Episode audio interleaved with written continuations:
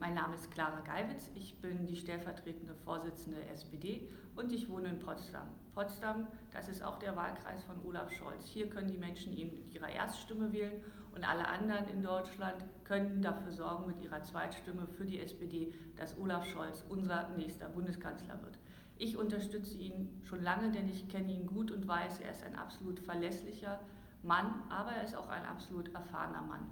Und das ist wichtig, denn vor uns liegen große Herausforderungen und Probleme. Viele Menschen in Deutschland verdienen zu wenig. Unsere Antwort sind 12 Euro Mindestlohn.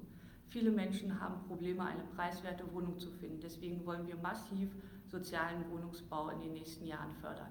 Und natürlich stehen wir alle vor der Herausforderung, den Klimawandel zu gestalten. Wir Sozialdemokraten wollen das sozial gerecht machen und mit einer guten industriellen Basis, die auch zukünftig in Deutschland sein soll. Dafür steht Olaf Scholz, dafür steht die SPD. Meine Unterstützung und meine beiden Stimmen hat er.